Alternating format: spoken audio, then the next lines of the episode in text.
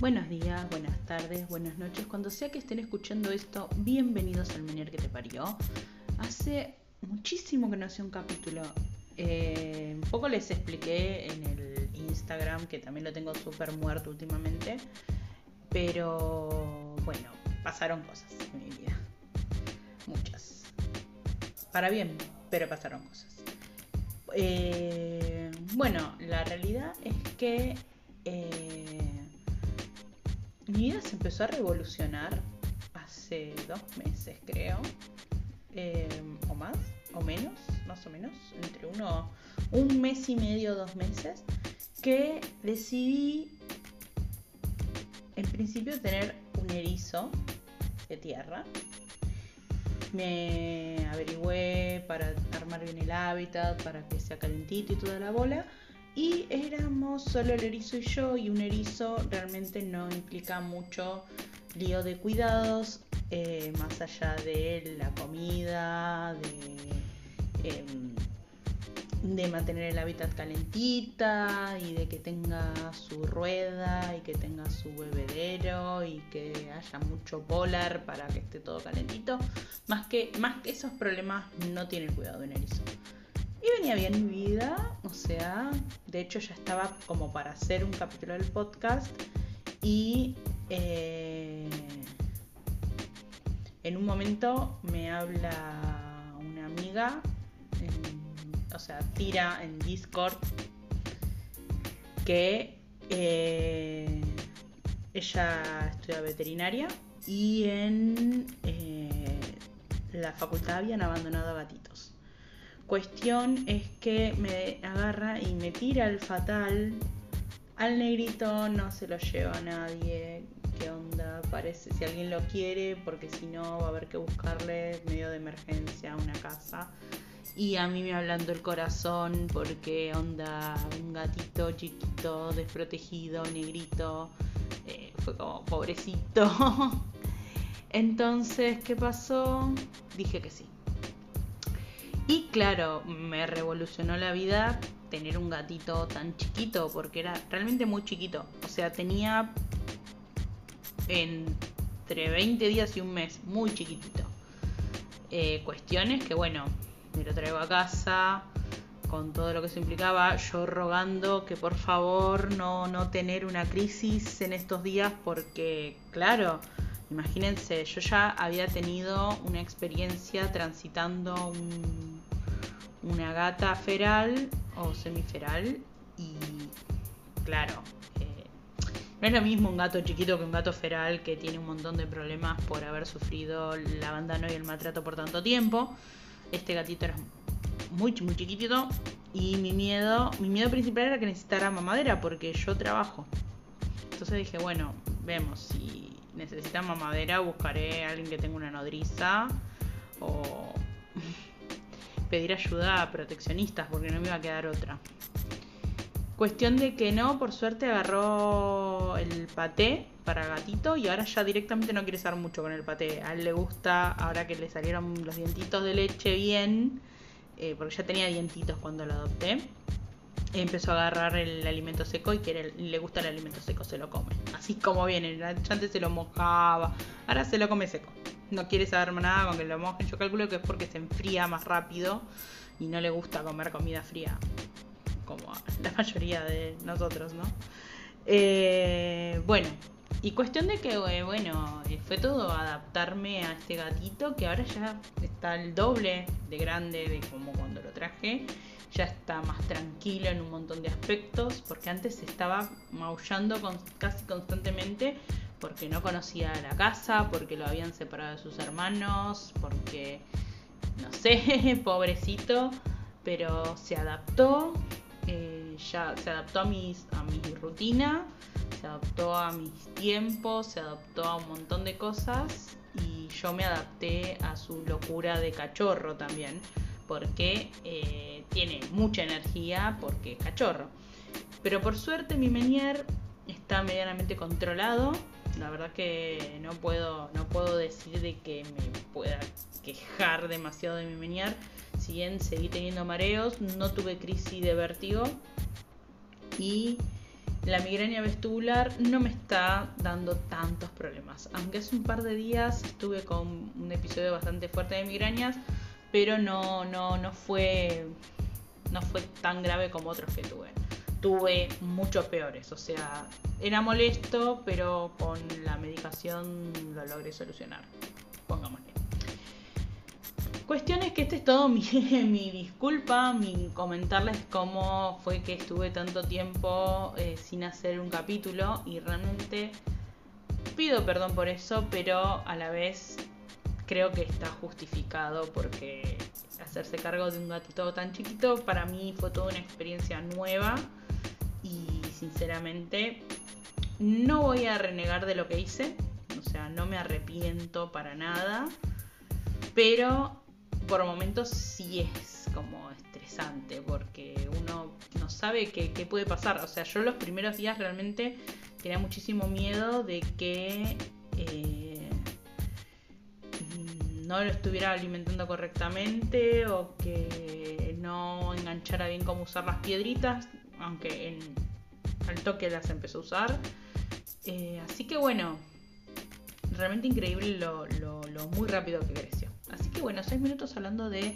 Dos minutos hablando del erizo que realmente no me trae ningún problema, realmente. Eh, porque se maneja solito. O sea, él realmente hace su vida en su hábitat y ya. Igualmente quiero comprar un hábitat más grande para poder ponerle más cosas, para que esté más cómodo y se divierta más.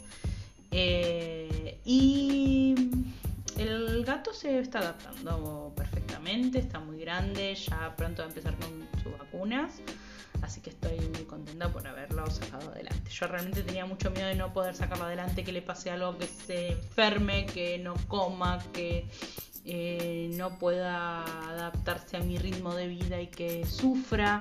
O sea, ese, era mi gran temor. Y no, la verdad es que el, niño se ha adaptado bien, como quien dice. Así que bueno, ahora vamos a hablar sí de Menier. O sea, ya hablé del gato, hablé del erizo, hablé de vamos a hablar de qué anduvo pasando con el Meñar. Bueno, les comento. En todo este tiempo, como les dije, vine bastante bien con los mareos. O sea, si bien los tengo, no los tengo tan fuertes todos los días. Hay días que sí, hay días que no.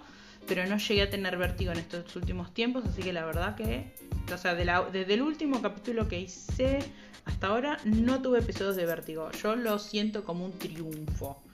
Porque es mucho tiempo sin un, episodio de vértigo. Pero eh, los mareos no cesaron nunca y el dolor de cabeza, o sea, la migraña, molesta más que nada la noche como siempre, pero lo yo siento que lo tengo bastante controlado. Yo tengo esta sensación. Así que bueno, hace poco, digamos la semana pasada, fui a la autoneuróloga. Me dijo de que sigamos con el tratamiento porque todavía no resolví del todo el tema con la endocrinóloga. Fui a una nueva endocrinóloga de lo cual voy a hablar ahora, que fue una experiencia bastante agradable, o sea, nada que ver con otras experiencias horribles que yo les he contado de terror que he tenido con endocrinólogos. Eh, bueno, esta vez tuve bastante suerte, o sea, les voy a contar la experiencia completa. La realidad es que llegué y yo dije, bueno, em, yo tengo turno, bla, bla, la recepción de siempre. Y yo dije, por favor, por favor, por el amor de San Ignacio, que no se le traspapele, ¿viste? Yo ya estaba como para aprender una vela a cada santo, porque yo decía, bueno, ahora, por favor, que no se le traspapele la historia, que no se le la historia clínica, que no se le traspapele el orden, que no sea una, una loca desquiciada, lo único, que no sea gordofóbica, ni transfóbica, ni nada. Bueno, tuve suerte. Eh yo agarro, hago la recepción, subo y como yo estoy muy acostumbrado a que mm, tenga que esperar mucho en las salas de endocrinología o en salas médicas en general, suelo esperar mucho. Yo ya me agarré, me senté, saqué mi novela, porque había llevado una novela. De hecho, ese día me compré una novela nueva. Que esto lo voy a hacer. Voy a hacer un segundo capítulo sobre esto porque no tiene mucho que ver con el meñar ni con el tema del seguimiento de mi enfermedad, es como algo aparte, así que lo voy a hacer aparte, voy a hacer un capítulo aparte del tema este de las novelas y de las series, porque creo que no hacen al Menier, hacen a mi vida, pero no hacen al Menier. Así que bueno, lo voy a hacer como aparte, voy a hacer como una voy a hacer una segunda serie, creo, dentro del podcast. Estoy pensando en voz alta. Quiero que sepan, estoy pensando en voz alta. Bueno, cuestión es que yo llegué, me acomodé con la novela que estaba leyendo en ese momento. Van, que la sigo leyendo porque la tenía medio olvidada y la retomé hace unos días. Que no sé por qué. la retomé. Y la verdad que dije, ¿por qué abandoné esta novela? Porque la verdad estaba buena. O sea, encima la abandoné justo en un momento como medio crítico de la novela. Digan que más o menos me acordaba de la historia, que no la tuve que empezar de cero. Me ha pasado de dejar una novela a la mitad y después, por facultad cosas, tener que empezar de cero. Pero bueno, volvamos, que me fui otra vez.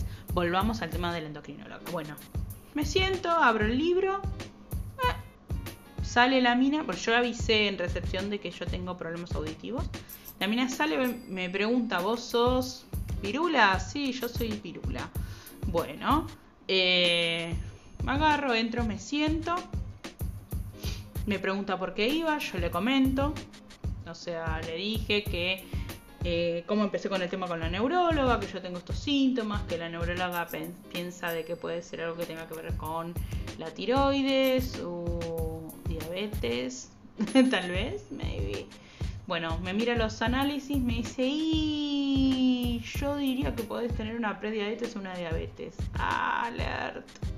Realmente me asustaría de tener diabetes. No porque mm, diga, ah, no, bueno, es demasiado para mí, pero es como, sí es demasiado para mí. O sea, ahora estoy como haciendo el pensamiento así como, como me surge del cerebro, lo estoy mandando a la lengua. Es así, ¿eh? eh puede que salga re desordenada esta parte, pero la verdad fue como que dije, es un montón. Es un montón, ya tengo menier, ya tengo migraña vestibular, diabética, ¿en serio? O sea, me da bronca. o sea, mi cuerpo me está, me está, me está batallando feo. Cuestión es que yo le agarro pero yo realmente, o sea, yo no le voy a decir, no le digo, no le voy a mentir, doctora. Yo no es que no me cuide de la comida, pero tampoco como desaforadamente. Realmente no como tanto en cantidad últimamente. De, hecho, cuando me pesó, bajé de peso. Desde la última vez que me pesé, bajé 3 kilos más. O sea, y no es que me super cuido, pero tampoco me, me doy atracones. De hecho, no como de más. De hecho, me tengo que acordar últimamente de comer, porque no estoy comiendo mucho. Eh, cuestión es que la tipa me dijo que eh, las, hay muchas hiperglucemias últimamente que están relacionadas al COVID. Pero yo tuve COVID leve. Sí, sí, no, no, puede ser que sea por el COVID. Si vos, si vos sentís que... Aparte yo, otra cosa, esto menciona aparte que, o como que mandé todo como bla, a medio del final y no les hablé del medio. Cuando la tipa me pesó y me midió, eh, yo esperaba un comentario gordofóbico. O sea, fue como que no sé qué pasó, pero en ese momento digo, acá viene el comentario gordofóbico, porque la veía venir, la veía venir y no pasó. La verdad me sorprendió para bien eso, porque en ningún momento me dijo, ah, no, pero esto pasa porque vos sos gorda, o ah, no, esto es porque vos tenés que bajar de peso y, y es eso el problema. Tu problema, tu problema es porque sos gorda. No, en ningún momento dijo nada de eso, no dijo nada relativo al peso. Dijo, no dijo ni nada positivo ni nada negativo. No dijo nada. Ah, bueno, pesas tanto, medís tanto, em, vamos a controlar esto. Me dijo que podía ser por el COVID y no porque sea gorda. O sea, dice, no, porque puede ser gorda y no tener ningún problema de hiperglucemia. Lo cual es verdad, porque yo antes del COVID nunca tuve problemas de hiperglucemia. De hecho, el colesterol lo tengo bajo. Lo tengo, o sea, no lo tengo súper bajo, pero lo tengo normal. Eh, los tres colesteroles, el total, el HDL y el LDL. O sea, los tengo normales. O sea, ya me el colesterol está bien. Eh, un montón de otros valores que podrían ser alarmantes y que suelen achacársele a la obesidad están normales. Salvo la hiperglucemia, la insulina y el índice. O sea, ¿qué onda? Bueno, cuestión es que me mandó a hacer más análisis que empecé a hacer esta semana. Me hice ya la ecografía de tiroides y en estos días, mañana pasado, estaré haciendo el análisis de sangre. Mientras, al otro día fui a la otoneuróloga, o sea, no le dije a la otoneuróloga, la endocrinóloga, que también es diabetóloga, me dijo que puedo llegar a ser diabética. Pero le dije que me mandó a controlar la tiroides, o sea, porque yo le comenté que hace muchos años atrás yo había tenido nódulos en la tiroides y que me los habían tratado y que se me habían ido. Hoy voy a hacerme la ecografía de tiroides. Mi otoneuróloga es como que dijo, bueno, eso que lo maneje la endocrinóloga. Eh, y bueno, cuestión de que eh, hoy me fui a hacer la ecografía de tiroides y el técnico me dijo que tengo micronodulillos, pero que no es algo para prestarle atención. Y que mi glándula de tiroides es como deforme. No lo sé porque todavía no tengo, o sea, no me dieron los resultados, o sea, me los van a mandar por mail mañana o pasado mañana.